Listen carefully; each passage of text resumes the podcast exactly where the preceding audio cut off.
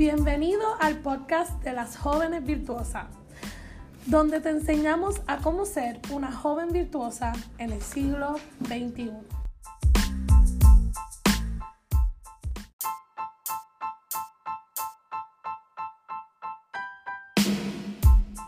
Yo soy María de León y somos jóvenes de Puerto Rico, de la Alianza Cristiana y Misionera de Fajardo, dirigida por el reverendo Luis Orlando de León.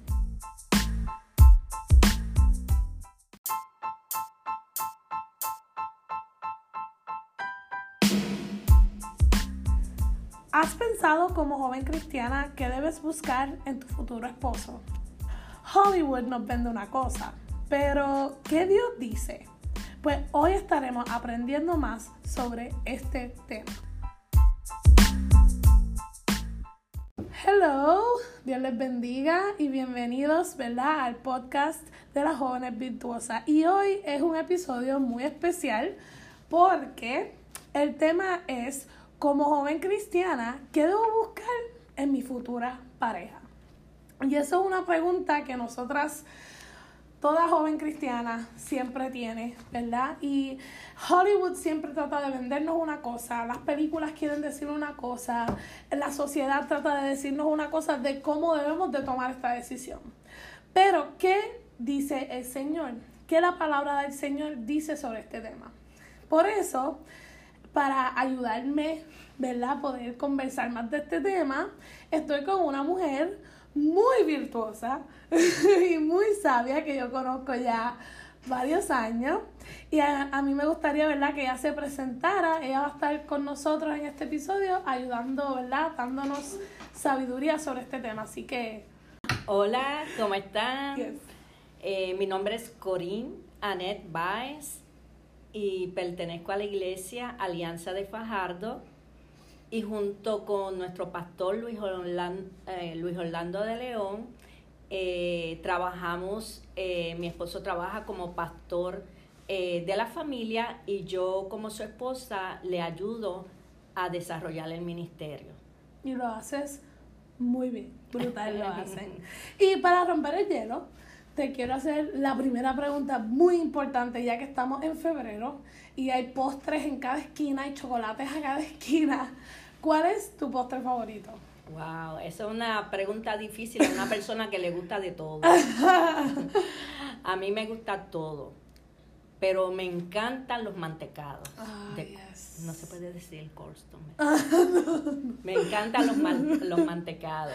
¿Y qué sabor específico? Ay, con el chocolate durito. Vainilla con el. Ay, bien rico. Y caramelo y nueces. Ay, eso me encanta. Oh my God. Quiero mantecado ahora. Pues mi postre favorito tiene que ser el cheesecake. Yo creo que ya todo el mundo sabe. el cheesecake. Y es el, el más que me gusta el cheesecake. Este no el New York, el original, este, el French cheesecake, que es como que más cremoso. Ay, ese es riquísimo. Eso me lo puedo comer todos los días. Pero no debo, no, no debo. Pero no venimos aquí a hablar de postre, ¿verdad? Este, vamos a comenzar este tema yendo a Tito de 2, Tito capítulo 2, del 3 al 5. Porque este versículo es como tal el versículo fundamental, el versículo base por el cual decidimos hacer este episodio de esta forma. Y dice así, lo voy a leer de la versión Dios habla hoy. Igualmente, las ancianas deben portarse con reverencia y no ser chismosas ni emborracharse. Deben dar buen ejemplo y enseñar a las jóvenes a amar a sus esposos y a sus hijos, a ser juiciosas, puras, cuidadosas del hogar, bondadosas y sujetas a su esposo, para que nadie pueda hablar mal del mensaje de Dios. Y aquí en este versículo donde específicamente dice, y enseñar a las jóvenes a amar a su esposo y a sus hijos. Esto, este versículo está hablando de cómo las mujeres, ¿verdad? adultas de la iglesia, deben de enseñarle a las jóvenes ¿verdad? Darnos esa sabiduría, ese conocimiento de cómo debemos amar a nuestros esposos, de cómo debemos cuidar nuestros hogares. Eso ya es algo este que el Señor puso, ¿verdad? Como responsabilidad, ¿verdad? A las mujeres adultas de la iglesia. Y por eso, Corín, tú estás aquí hoy. Porque, ¿verdad? Eres una mujer que eh, yo personalmente he admirado mucho. Y nada más con tu testimonio y el testimonio de tu matrimonio, pues ha sido de mucha bendición a nuestra iglesia, y a mi familia. Y pues Dios me puso en mi corazón ponerte a hablarnos de este tema. Así que estoy súper agradecida de que estés aquí con nosotros. Gracias, gracias. ¿Y qué es lo primero, lo primero que debemos de saber sobre este tema? Es que escoger un esposo no es una decisión que debemos de tomar a la ligera. Para nada, ¿verdad? Seguro que no, seguro que no. Eh, qué bueno que trajeras esa, esa pregunta, porque realmente no debe ser a, la ligera, ni siquiera debe ser cuando ya yo tenga un novio, con el que me pienso casar. Yo creo que eso debe de ir desde que la joven está en su casa, que todavía no tiene ni siquiera novio, pero que sabe que el deseo de ella y, su meta es casarse alguna vez. Yo creo que desde el hogar, cuando los padres están conscientes de esto, pues empiezan, como dice la palabra que acabas de leer, ellos empiezan a prepararla. Y como joven, si esa es la meta a que quiere llegar, pues debe saber lo que es el matrimonio. Debe saber lo que es el matrimonio y dejarse enseñar por las por su madre o por las personas más adultas. Antes de llegar a, una relación de noviazgo. Y antes de llegar a una relación de noviazgo es bien importante conocer más o menos las cualidades que tú debe, te gustaría que tu esposo tuviera. Y para eso mejor es entrar en las primeras etapas antes del noviazgo, como la amistad. Se puede tener en un grupo una persona que te llama la, a la atención y tú dices, bueno, este puede ser un candidato, y, pero eh, empiezas a observarlo, a observar eh, su temperamento, a observar cómo él trata a, la, a las chicas. A su mamá. Cómo respeta su hogar, cómo respeta a sus padres, lo que sus padres le ordenan eh, la responsabilidad que tiene con su familia, la responsabilidad que tiene con su trabajo, eh, cómo maneja el dinero, cómo toma decisiones. O sea, son muchas cosas que se deben observar antes de entrar al noviazgo.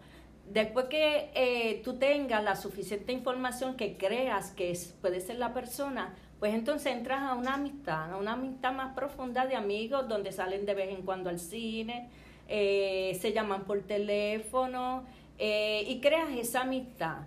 Y vas conociéndolo más profundamente, ya ahí vas conociendo quizás su interior, la manera de pensar, qué piensa hacia la mujer, qué piensa, cuál es su futuro, qué piensa del matrimonio, qué piensa de los hijos, cómo él le gustaría que fuera su hogar, o sea, va, cómo él eh, maneja su tiempo, tantas cosas. ¿Qué hay dentro de él? Si hay cosas resueltas, hay rencores, hay situaciones que guarda, que no ha resuelto. Entonces eso te va a dar una idea de, de si ese podría ser tu novio. Si es la persona que, de acuerdo a lo que conociste, ¿verdad? Lo que conoce, eh, y orándole al Señor, puede ser tu novio, pues entras a la relación de noviazgo. Y aún en la relación de noviazgo va a haber un conocimiento más profundo todavía, porque entonces vas a ver cómo respeta a él tu cuerpo, cómo él eh, respeta al llegar al matrimonio eh, y se abstiene del sexo y cómo te cuida. A ti también. Exactamente, cómo te cuida, eh, cómo él obedece las reglas de sus padres y de sus suegros eh, para la visitación, de qué hora dejarte, de qué hora, cuán responsable es él. si, te dice, si te dice, bueno, vas al cine, pero aquí tienes que estar a esta hora, Y si él te dice, ay, no, vamos a estar mal, vamos a, a mentir, a de- Mm. o sea, vamos a decirle que nos pasó algo y nos quedamos No, ya ahí tú vas viendo unas cositas. Ahora, si es un- una persona, no, no, tu papá me dijo y él cumple con eso, ¿verdad? Él cumple con el respeto. Tú puedes estar segura que de esa forma es que va a ser en el matrimonio. ¿Ves? Y, y que, y que la futura relación con los suegros pues va a ser una saludable, Salud, una buena, va a haber comunicación. Respeto, comunicación, exactamente. Y de esa manera es que vas a conocer. No va a ser una persona perfecta. Y, y es importante que vea que no sea una persona orgullosa. Cuando te invita a comer, él te paga Mm, o tú pagas lo tuyo y yo pago lo mío. Y Pues, siempre yo pago lo tuyo y yo pago lo mío. y no piense que cuando te cases, no, no. A tu eh, pagar lo tuyo. Exactamente, no piense, no, no piense, porque entonces va a ser una persona, ahí tú ves si la persona es egoísta. Y es bien difícil uno trabajar con una persona, estar con una persona egoísta. ¿ves? Eh, si es orgulloso, es pedante y trata de aplastarte, no es una persona humilde. O sea, son cualidades tan y tan importantes. Que uno debería desde ya De- buscar exactamente. antes, porque si no, cuando vayas al matrimonio, entonces eso se va a multiplicar porque es, es- así es como esa persona es. Y a veces es difícil este, tú tomarlo rápido. Ah, pues mira, fui amigo de él un mes y ya al otro somos novios. No, no, no. porque es que uno puede esconder tantas cosas aún siendo un amigo. Exactamente. Y uno debe de, de verdad fundamentar esa amistad bastante bien para entonces después decidir si vas a ser novio o no. Claro. Y eso es tan diferente a ahora mismo lo que vivimos en nuestra sociedad, especialmente jóvenes de mi edad, este, y aún menos, jóvenes de menos edad, porque ya rápido es como que, ah, nos gustamos, vamos a arrancar. Y son novios, y, y se están aguantando de mano, y se están besando, y se están lle- llegando tarde a las casas, y se quedan hasta tarde afuera, y como que ya empiezan a hacer eh, otras cosas sin antes ni conocerse. Entonces, puede, tú puedes saber cómo lo bien que él besa, pero no sabes el color favorito de él. No sabes ni el nombre de su mamá, no sabes el nombre de su papá, no sabes si tiene hermanos, no sabes nada, pero sabes eso. Y eso yo lo he visto tanto. Y lo brutal es que la misma sociedad, eh, las películas, la, la serie, este, tantas cosas, aún la misma música que escuchamos, fomenta ese tipo, esos tipos de esos Relaciones. tipos- ajá, de, de, iba a decir como de relaciones de microondas. Ligera, ligera. sí, relaciones de microondas, como que, ah, vamos rápido a... Entonces, y en realidad es porque es una sociedad tan hipersexual que lo que te hace es que tú quieres llegar rápido al sexo. Eso es lo que te dirige, eso es donde va, siempre ese es el interés más, más eh, eh, central, es llegar al acto sexual. Eso es así. Pero después vamos a hablar cómo, Sí. cómo en realidad eso no, no, no podemos ver ni ese acto tan livianamente tampoco. Claro que sí, claro. Y fíjate que la palabra de Dios permanece para siempre. Lo mismo que se dijo hace dos mil años es lo mismo que se dice hoy. Y eso tiene que estar bien presente eh, en la pareja, en la pareja, desde un principio, desde que son amigos. Ah, De ahí tú, tú vas a ver si verdaderamente él es cristiano, si verdaderamente tiene pasión por Dios. Eso tú lo vas a ver y lo vas a vivir. Si, si él está verdaderamente centrado en la palabra, te va a ser a ti parte. Va a ser parte de toda la relación que lleven. Siempre Cristo va a estar en el centro. Pero cuando Cristo no está en el centro, eso es para los domingos, eso es cuando vaya a la iglesia, a- al ministerio. Eh, ¿Ve? Está dividida. Esa, esa mente, ese corazón está dividido en dos. Dios no es el que tiene el control de, la, de esa vida. Y eso es bien importante verlo. Sí, si tú de verdaderamente eres, amas al Señor, pues tú quieres una persona que ame al Señor igual que, que, que tú y, y también si, si Dios no es el centro, como, como, ¿verdad? como tú dices, si, si Dios no es el centro de su vida ahora, no va a ser el centro de su vida después. Mm, exacto. Y entonces ya ahí caemos en el que no, pero entonces si yo lo empujo lo suficiente, si yo lo animo lo suficiente, nosotros no somos el Espíritu Santo para hacer eso. Eso lo hace el Espíritu Santo. Ese es el engaño más grande. So ya desde, si no queremos caer en un matrimonio que, que ¿verdad? Que desvanezca, pues desde ya ver esas cosas para poder tener un matrimonio sólido. Sólido. Que eso es algo que desafortunadamente tampoco estamos viendo mucho. Y es porque verdaderamente la generación que se está levantando no tiene ese fundamento. Y desafortunadamente estoy hablando de cristianos, también matrimonios, matrimonios cristianos que, que caen en eso. Así que ya hablamos de que es una decisión que no puedes tomar a la ligera definitivamente porque esta es la persona con quien tú estarás toda tu vida con ella te vas a levantar y te vas a acostar al lado de ella hasta el final de tus días. Y entonces esta persona será contigo, como dice Génesis 2.24, una sola carne. Y me gustaría, Corín, a ver si tú puedes abundar un poquito más sobre ese, esa frase, una sola carne, porque yo como joven cristiana me crié en el Evangelio hija de pastor, yo he escuchado esa frase un montón. Y siempre la escuchas, ¿verdad? Cuando viene el matrimonio, cuando obviamente una sola carne. Tú siempre escuchas esa expresión. Pero la realidad es que, por lo menos yo lo que entendía de eso, era pues ya el acto sexual. Una sola carne, ¡pup! el acto sexual, darse, lo que tú haces en ese acto. Después creciendo, pues maduré madurando y uno entendiendo un poco más, pues empecé a entenderlo como, pues será tu, una sola familia. Cuando este, tú te casas, pues tienes una sola familia y, y en la familia de él se convierte en la familia tuya, el dinero, el dinero tuyo se convierte en el dinero de él, este, todo, que todo lo que eh, ministerialmente en los ministerios se van a complementar y, y en todos, no solamente en lo físico, sino en otros sentidos, también se hacían una sola carne. Pero yo sé que tú puedes abundar de esto un montón más y me gustaría que, ¿verdad? que tú explicarías esa expresión de una sola carne.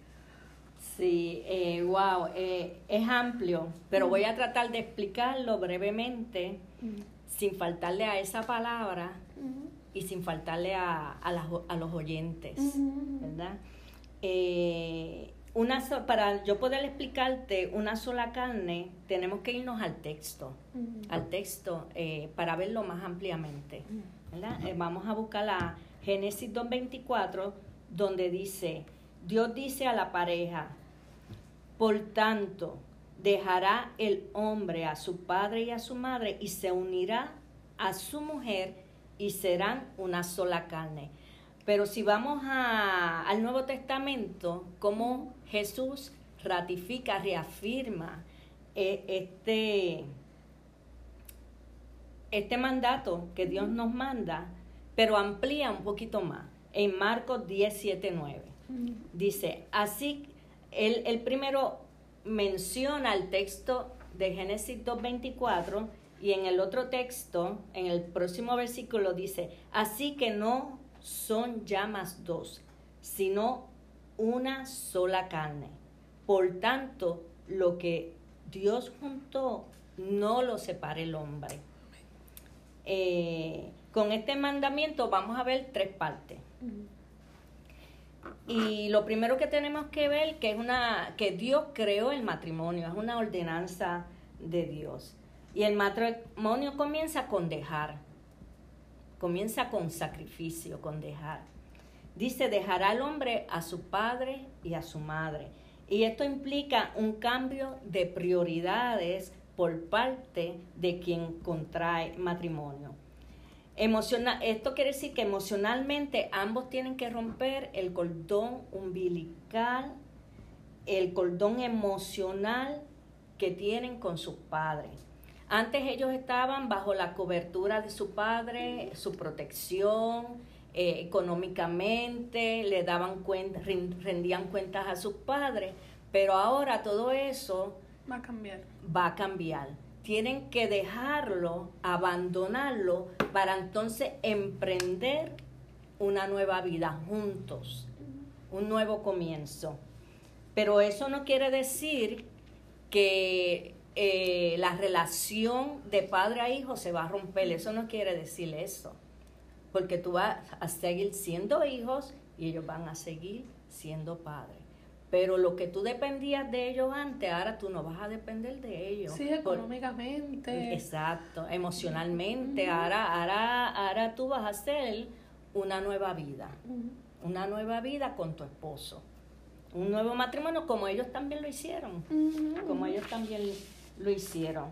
La otra parte es la palabra se unirá.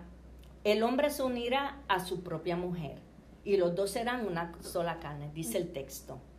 Los dos, esto quiere decir que los dos se funden en una sola persona. Así que no son llamados, dice Jesús, sino una sola, una sola carne. Y la pregunta que podemos hacer es, ¿qué los convierte en una sola carne? ¿Qué es lo que lo convierte en una sola carne? Pues lo que lo convierte en una sola carne es la, cuando se unen, mm. unirse. Y unirse significa ser tan absolutamente unidos que los dos se vuelven uno. Wow, esto es un misterio, ¿verdad? esto es grande. Y vamos a observar eh, tres frases en estos textos. Se unirá una sola carne y lo que Dios juntó.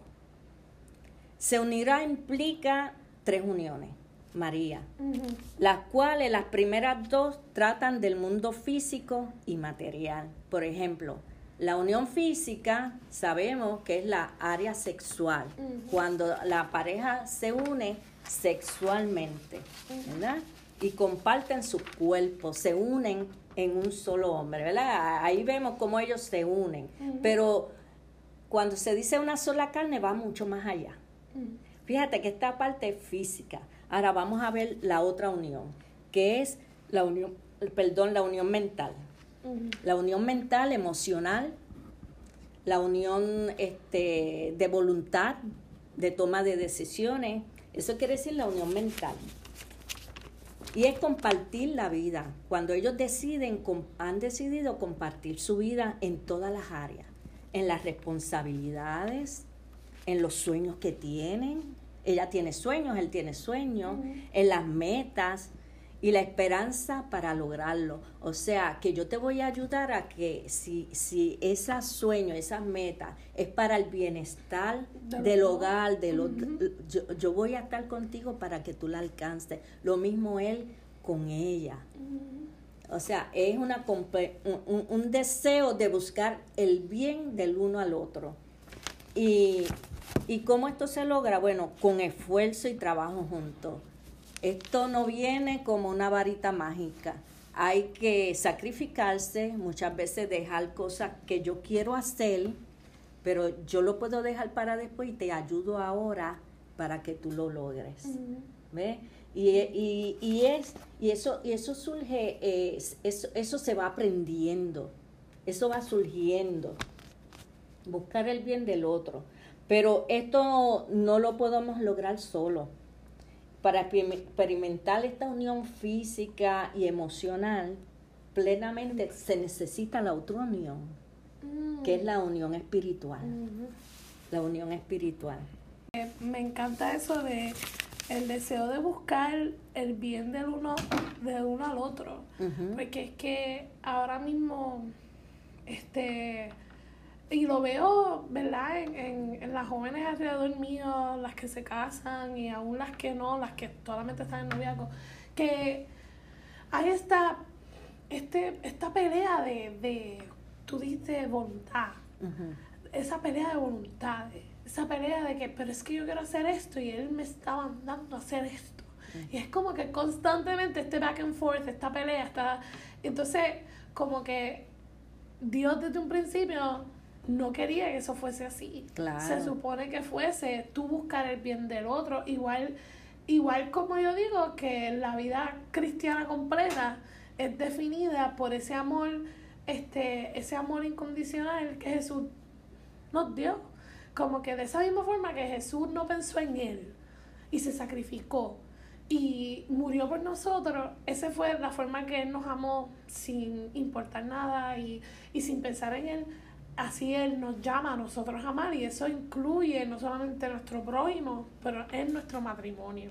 Como que, que no debemos de, de ser egoístas, sino no debemos de solamente buscar pensar en mis sueños, pensar en lo que yo quiero hacer, sino es algo tan mucho más, como tú dijiste, tan, va mucho más allá, mucho más complejo, porque es literalmente que, que en todo seamos uno. Aún en, si yo tengo esta responsabilidad, pues cómo, cómo yo puedo ayudar a mi pareja este, eh, llegar a esa, eh, poder hacer esa responsabilidad o como tú dijiste, los sueños, que si yo tengo este sueño de estudiar, pues que tu pareja pueda apoyarte y viceversa. O sea, que nunca es una competencia. Jamás. Nunca es una competencia, es siempre el ayudándonos uno al otro a poder llegar a la misma meta, que es obviamente Señor, mm.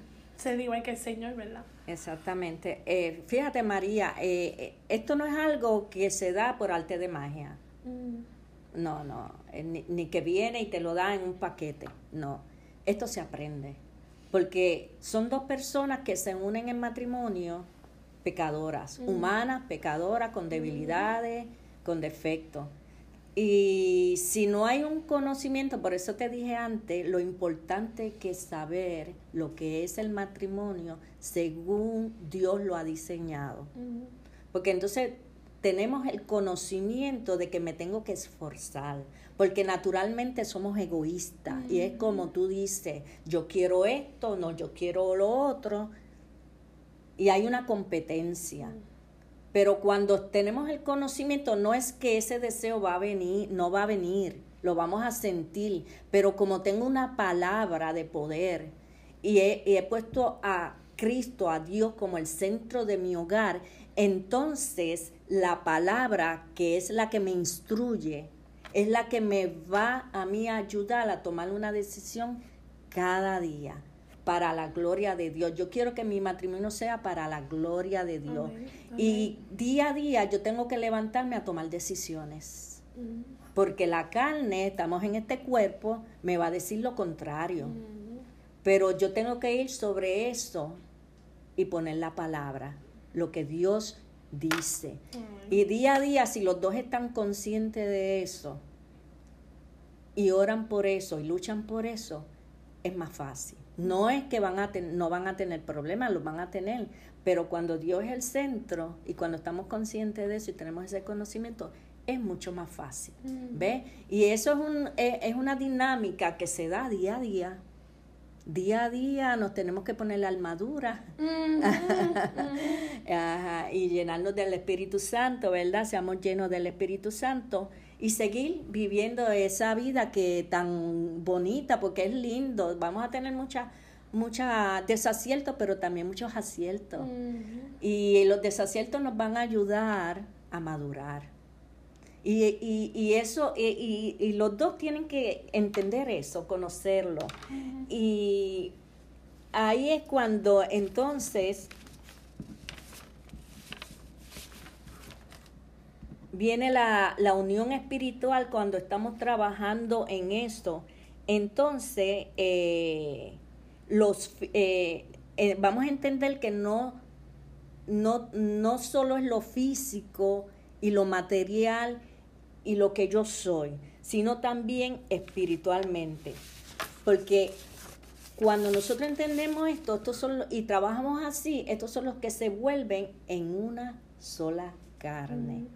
Y ellos son los que Dios junta. Dios los compenetra porque Dios es el que está ahí formándonos. Formándonos. Y Él es el que nos junta nos une espiritualmente en una sola carne.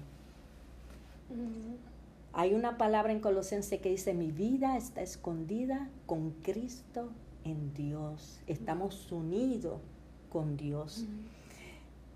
y, eh, y como Jesús dijo, lo que Dios juntó, no lo separe el hombre, ni el pecado, ni los problemas, ni las dificultades, ni nadie nos podrá apartar de ese amor de Dios, de ese vínculo que Dios ha unido. Ni, eh, ni, ni siquiera la sociedad ni las presiones. El matrimonio tenemos que entender que es una institución sagrada creada por Dios, con el propósito de glorificarle a Él y rendirle a Él adoración en toda nuestra manera de vivir. Es como otra expresión de, de la adoración al Señor, como otra expresión. Lo único que ahora, ahora es con tu esposo. Tú has caído en algo bien importante, María. Eh, nosotros somos, el matrimonio es la expresión de Dios al mundo, mm. del amor de Dios al mundo. Es la expresión de unidad, de comunicación, de comunión los unos a los otros. Es lo que expresamos al mundo. Por eso dice en Tito que tú lo leíste para que, eh, déjame ver por aquí, dice, para que nadie hable mal del mensaje de Dios. O sea, esa, esas mujeres tenemos que prepararlas, esas jóvenes, prepararse cómo ser una buena esposa, cómo ser una buena madre, para que lo que ellos hagan adentro también sea visto afuera. Mm. Pero si es afuera que decimos que somos de una manera y adentro somos de otra, completamente negativa, entonces somos causa de burla para el mundo. Entonces el mundo no va a creer en el Evangelio. O sea, nosotros somos una carta abierta al mundo de lo que es el Evangelio de Cristo. Sí, es como también algo que, que yo aprendí recientemente también, este, yo misma, ¿verdad? Leyendo un libro sobre el mismo tema, este, de cómo aún es, eh, el mismo matrimonio, pues, es eh, un ejemplo vivo de verdad lo que estamos hablando ahora mismo del evangelio, de cómo pues la mujer, la esposa, la esposa, que es lo mismo que habla en la Biblia, que Jesús viene a buscar la esposa. Y como el esposo pues, representa a Jesucristo y como la unión representa a la iglesia, nuestra relación con Dios, nuestra relación personal con Dios y lo personal que es, porque imagina de una sola carne que todo nos unamos y nos hagamos uno. Exacto. desde que yo supe eso, desde que yo entendí lo que es el matrimonio a ese nivel, yo me di cuenta, wow, cómo, cómo el mundo ha destruido, porque esa es la palabra. Eso es así. Ha destruido y dañado completamente lo que es el, matrimonio, lo que es una relación entre un hombre y una mujer, lo que eso significa, lo, cómo se supone que se vea. O sea, nosotros literalmente nos estamos conformando con las películas, pero eso no es nada comparado a lo que verdaderamente es y eso es, desde que yo descubrí eso, yo, wow, Señor, definitivamente vale la pena esperar por esa persona que tú tienes para mí, porque ya yo sé que esa persona es la que con la que yo tengo que estar, punto. Amén, amén. Y, y eso siempre me, siempre me ha impactado eso. Qué lindo, qué lindo que puedas pensar de esa, de esa manera, porque estás pensando en la manera correcta. Y que, que las oyentes también cambien su manera de pensar de lo que es el matrimonio y vean que el matrimonio que es constituido por Dios, fue creado por Dios, es muy diferente a lo que la sociedad dice que es el matrimonio. No, definitivamente. Wow, qué brutal. Me encantó eso. Y siguiendo, ¿verdad? En ese mismo, en ese mismo tema, ¿cómo, cómo tú has vivido eso? De una sola carne y todo lo que nos acabas de explicar, este, eh, de esa unión mental, emocional, espiritual, danos una forma que tú has vivido eso en tu propio matrimonio. Bueno, eh, como ya escuchaste, eh, eso no viene en un paquete, ni es mágico. Y sabemos que el matrimonio no trae una felicidad automática. Mm. Nosotros nos casamos enamorados, pero es una área emocional solamente que va a desaparecer con el tiempo. Pero cuando nosotros, sobre estar enamorados, podemos eh, ver la parte práctica y espiritual de todo esto, entonces nuestra base no va a ser nuestra emoción. Vamos a, a estar clara, clara de lo que es el matrimonio. ¿Eh? Y en mi caso, yo no era convertida cuando me casé. Por lo tanto, eh, de la manera que el mundo vive y ve el matrimonio, esa era la manera que yo lo veía. Yo, yo quería un príncipe azul, un hombre que me hiciera ser eh, sentir segura, amada, atendida. Y en mi esposo, pues yo encontré eso cuando lo conocí. Era un hombre, en aquel tiempo yo tenía 19 años, 18, eh, 19 años, era una niña relativamente, no sabía nada del mundo, no sabía nada, pero necesitaba una persona que me amara, sentirme amada. Y cuando yo lo conocí a él, que era un poco mayor, ya había tenido una experiencia de divorcio, pues él como un hombre más maduro que yo, eh, pues me brindó eso que yo quería, que yo necesitaba. Y nosotros nos llevamos realmente un noviazgo, de que hablamos, no, no, nosotros nos sucede como muchas, muchas jóvenes cuando tienen este un novio, vamos a decirlo, un amigo. Pues terminan pues casándose, casándose a la ligera, y yo no, yo no pude tener esto que te estoy diciendo. Por eso me siento tan, tan emocionada de yo poder decirles la manera correcta que yo aprendí tarde, pero la aprendí. Eh, le doy gracias a Dios porque al año, a los dos años de yo ser de estar casada, yo conocí al Señor. Y eso para mí fue tan tremendo. Eh, porque mi vida y mi manera de ser comenzaron a ser transformadas. Mi esposo vino a los caminos un año después. Un año después. Por lo tanto, nosotros empezamos a aprender lo que era el matrimonio. ¿Qué pasa? Nuestras historias son diferentes. Veníamos con unas cargas diferentes y muy pesadas. Y aunque sí vivimos y disfrutamos nuestro matrimonio, tuvimos nuestras hijas, las educamos eh, como entendíamos según la palabra, le dimos el amor, eh, eh, esas niñas pues fueron amadas y trabajamos en nuestro matrimonio, ocurrieron situaciones que veníamos arrastrando, ¿ves? Arrastrando. Y eso fue bien fuerte para nuestras vidas, para nuestro matrimonio. Pero ¿sabes qué? Pudimos superarlo.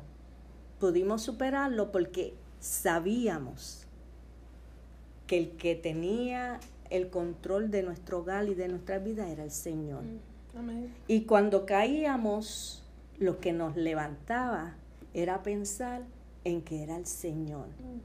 el que estaba en nuestro control y Él era el que nos iba a ayudar. Y en todas nuestras etapas de la vida hemos caminado y hemos sabido que el Señor fue el que nos juntó, porque hemos caído y nos hemos levantado, hemos caído y nos hemos levantado en situaciones difíciles. Se ha visto mi, mi matrimonio tambaleando, pero el Señor lo ha sostenido. O sea, juntos, aunque teníamos nos juntábamos, nos uníamos otra vez y eh, nos esforzábamos por seguir hacia adelante. Porque nos amábamos al Señor y nos amábamos. Y eso, el saber que Dios fue el que nos juntó y en que en esta lucha espiritualmente Él nos ha unido. Eso es lo que nos ha dado la fuerza. Y ahora yo te puedo decir, cuando yo estaba haciendo esto, yo, yo me conmoví y me conmuevo ahora también. Porque el tener al Señor, ay Dios mío, eso es lo más grande. Es lo más grande el tú saber, como tú dijiste ahorita. El yo saber lo que es el matrimonio ante, la, ante el Señor, ante la sociedad. Eso te causa a Señor. Me has permitido experimentar eso tan hermoso, ese amor tuyo entre mi pareja y yo, entre mis hijas, eh, eh, eh, ante la sociedad, ante los testigos. De, de, que todos los días nos levantamos sabiendo, sabiendo que hay que tomar decisiones. Porque mientras estemos en esta carne va a haber lucha. Decidir amarnos decidir poner las situaciones en las manos del Señor. Cuando hay, hay dificultades entre nosotros que no podemos solucionarlas, buscamos un tercero que nos pueda ayudar. Eso es sabio. Cuando tú no puedas, busca un tercero. Entonces, eh, con, la, con, con, oración y buscando la dirección del Señor, para entonces seguir adelante. Y yo puedo testificar que Dios nos ha juntado en una sola carne. Son 41 años de casada. Y yo puedo testificar y decir que siempre el Señor me ha recordado a mi esposo, a mí, que somos uno y que le pertenecemos a Él. Y lo que Dios ha hecho en nuestra vida ha sido demasiado de grande, demasiado hermoso. Y cada día amamos más al Señor. Y cada día nos amamos más. Qué lindo. Ay, Dios. Ay. No lloré, no lloré.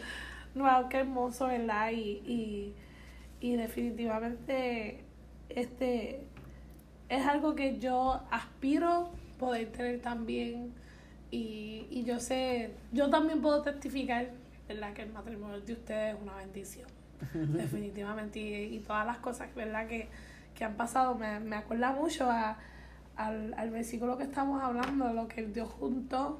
No lo separe el hombre. No lo separa el hombre y, y eso incluye las situaciones del hombre, la, la, la, las situaciones externas al hombre. Eso incluye todo eso que ustedes han pasado por todas esas cosas y aún están juntos, que para mí eso está tan brutal porque eso significa que como tú dices, tú sabes que Dios fue el que nos unió, porque es que no ha habido nada que nos pueda romper. nada, nada, nada, Y eso testifica también mucho, porque hay este matrimonios que a la primera, al primer problema ya, ya quiero un divorcio. Al del primer, la primera discusión, la primera quiero un divorcio. O vamos a hablar de los novios, primer pelea. Ay, no, yo no quiero estar contigo. Y es como tú dices, es una decisión de todos los días. Es una decisión que tenemos que tomar todos los días. Y es un compromiso con la otra persona y con el Señor. Amén. Es un compromiso fuerte, porque la misma palabra dice, el mundo tendréis aflicción, pero tenemos, como tú dices, esa tercera persona que nos va a, ayudar y, y, ir a través de todo, todas esas cosas. Y para mí es un testimonio brutal. Y yo espero que todas, ¿verdad? Todos, todos los que escuchemos eso, aspiremos a tener algo así. Y seguimos con Eclesiastés 4, 9 al 10. Que lo tenía por aquí, Eclesiastés 4, 9 al 10, que dice así. Mejor son dos que uno, pues reciben mejor paga por su trabajo. Porque si caen, el uno levantará a su compañero. Pero hay del que está solo. Cuando caiga, no habrá otro que lo levante. Así que Dios recibe honra cuando dos personas enamoradas se ayudan mutuamente a acercarse a Dios. Y de eso mismo, ¿verdad? Hemos estado hablando todo este tiempo de lo importante de que una, la relación no es yo en mi lado, tú en el otro, sino que tenemos que ser bien sabias de que la persona con la que cual estamos conociendo, la persona con la cual queremos que sea nuestro novio, entienda primero la importancia que es tener Dios en el centro y que yo lo ayude a él a acercarse a Dios y él me ayude a mí a acercarme al Señor. Para que entonces así podamos tener, ¿verdad? Esa relación que se una de tal forma que nada nos va a separar ahí tener esa relación que estemos firmes, sólidas y que pase lo que pase, podamos volver a levantarnos, porque algunas veces el yugo desigual, ¿verdad? Este, a veces si una persona, que el yugo desigual no solamente es si, si la persona no es cristiana, ¿no? Yo también, ¿verdad? He aprendido que también significa si, la, si son creo los dos cristianos, pero espiritualmente no están en el mismo canal. Y hay uno más débil que el otro, pero tú ves eso desde el principio, desde el principio, a él no le gusta ir mucho a la iglesia, él no le gusta leer la Biblia, él no sabe ni mucho de la palabra, no le estudia, no tiene ese mismo amor, este, pues eso sí va a causar ruptura después Entonces no puedes decir, ah, pues entonces, pues entonces ahí tú estás clara que pues entonces Dios no fue el que nos dio, nos unió. Fui yo con mis propios pantalones que quise unirme con él. Pero ya desde un principio te está diciendo, ¿no? Esa persona no, bueno, te tienen que estar en un mismo sentir. Y hablando de eso, esa es una de las cosas de, de, de considerar, pero cuando estamos hablando de, de futura relación, ¿verdad? Pero hay dos cosas también más que como chicas, ¿verdad? Debemos de considerar cuando estamos escogiendo, vamos a decir que ni novio, estamos viendo un candidato donde queremos conocer como amigos, que queremos ver si es candidato a novio. Y hay dos cosas. El primero es el futuro. ¿Cómo será esta persona como mi futuro esposo? Como, como el futuro padre a mis hijos. No puedes solamente ver lo que está al frente tuyo en el momento, las citas divertidas que estamos teniendo. Lo del momento no lo puedes considerar, solamente tienes que ver el futuro también. Y es como estábamos hablando que si ya desde ahora tú estás viendo que él no está yendo a la iglesia, pues él no va a ir a la iglesia después. Y si empieza a ir a la iglesia por ti, pues tienes que tener cuidado de que no esté haciendo eso solamente para verse bien en tus ojos. Pero entonces cuando se dejen o algo pase, ya, su relación con Dios también terminó. Que también eso es peligroso. Que debes de siempre considerar el futuro. Como, está, como dijo Corín ahorita, su temperamento, su forma de ser, su relación con sus familiares, todo eso tienes que ponerlo en una perspectiva más dirigida hacia el futuro. Y lo otro es no enfocarte en lo físico solamente. Y incluí esto porque yo he tenido conversaciones con jóvenes que me dicen, María, pero es que él no me atrae, él no me atrae físicamente. Y, y puede ser un buen candidato, puede ser una buena persona, pero físicamente no me atrae. Y la realidad es que lo físico no es lo único. Porque es verdad, tú has estado casado 41 años. El pastor Vega no se ve igual a como se veía hace 41 años atrás. Definitivamente que no. Así que no podemos enfocarnos en lo físico porque lo físico desvanece. las cosas que, que el pelo se pone blanco, las pipas se ponen más grandes. este, y no podemos enamorarnos de lo físico porque entonces cuando se vaya, que se acabó el amor, ya se acabó mi relación. Eso es bien importante, ¿verdad? Que esas dos cosas las consideremos. ¿Y tú piensas, Corín, que esas son cosas importantes de considerar? Claro que sí. Pensar desde ahora, aún sin tener un compromiso de noviazgo o teniéndolo, es importante, es importante hacerse esas preguntas, María. Pero más aún es importante lo que hablábamos desde un principio. Saber cómo prepararte desde tu soltería y conocer lo que dicen las escrituras sobre el matrimonio, el orden, las funciones establecidas por los cónyuges e hijos. Dios establece un orden, Dios establece. Y es importante conocer eso y hacerte esas preguntas, ¿cómo será la persona? Bueno, pues desde ya tienes que con, con, con, con las bases de la palabra, desde ya, ya tú tienes que formar, no el físico, sino cómo debe ser esa persona en tu futuro, cómo a ti te gustaría que fuera. ¿Ves? ¿Cómo te gustaría que fuera? Siempre el físico nos va a atraer. Eso es así. O, o si estás en un grupo de amistades, quizá el físico no te atrae, pero te atrae una cualidad o unas cualidades de cierta persona. Y eso es lo que te va a hacer el, el, el clic. El clic, tú sabes, el clic, espérate. ¿Ves?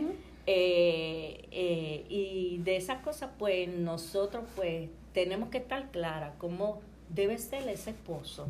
No es que sea perfecto, porque definitivamente no va a ser perfecto. No es que tenga toda la estructura espiritual que yo quiero que tenga. No, es el checklist, el checklist, la lista bien larga, check, ah, check, no, no, no, Porque ninguno, va a llegar. Ni siquiera nosotros, Dios nos escogió como la novia a la iglesia. y, no y no somos perfectos. O sea, estaríamos descalificados. Literalmente. Dios nos ama tal y como somos. Pero nos da sabiduría para escoger quién va a ser nuestra pareja. ¿Verdad? ¿Quién va a ser? Y también es importante saber cómo las cualidades y los comportamientos de la pareja deben reflejar la luz del Evangelio dentro y fuera del hogar. Una persona íntegra, que sea una persona íntegra. Y es bien importante, sí, hacerte esa pregunta, pero también tú misma te las puedes contestar con la palabra, lo que dice la palabra, cómo debe ser esa persona. Y en tu experiencia, ¿eso fue algo que consideraste, aunque ya tú más o menos dijiste que... que ajá. Que no, no fue, tú no estabas convertida, ¿verdad? Para cuando tuviste tu noviazgo. No, no, no estaba convertida, este, y no, no lo, como te dije ahorita, no lo consideramos no conocíamos al Señor y en mi casa no nos instruía de esa manera a mí y a Él lo, nos instruyó el mundo, la calle, lo que los amigos decían, lo que la sociedad decía. Y si vamos a ponerlo desde la perspectiva de estadísticas de matrimonio, nosotros éramos un matrimonio a fracasar. Mm, lo único que hizo el cambio fue el Señor.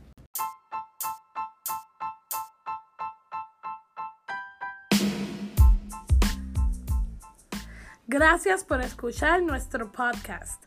Acabas de escuchar la primera parte del episodio titulado ¿Qué debes buscar en tu futuro esposo? La segunda parte de este episodio saldrá en marzo 6 a las 7 y media en Spotify. Si te interesa saber más de nosotros, puedes visitar nuestra página de Instagram. Allí te enterarás de nuestros próximos episodios y estudios bíblicos. Dios te bendiga.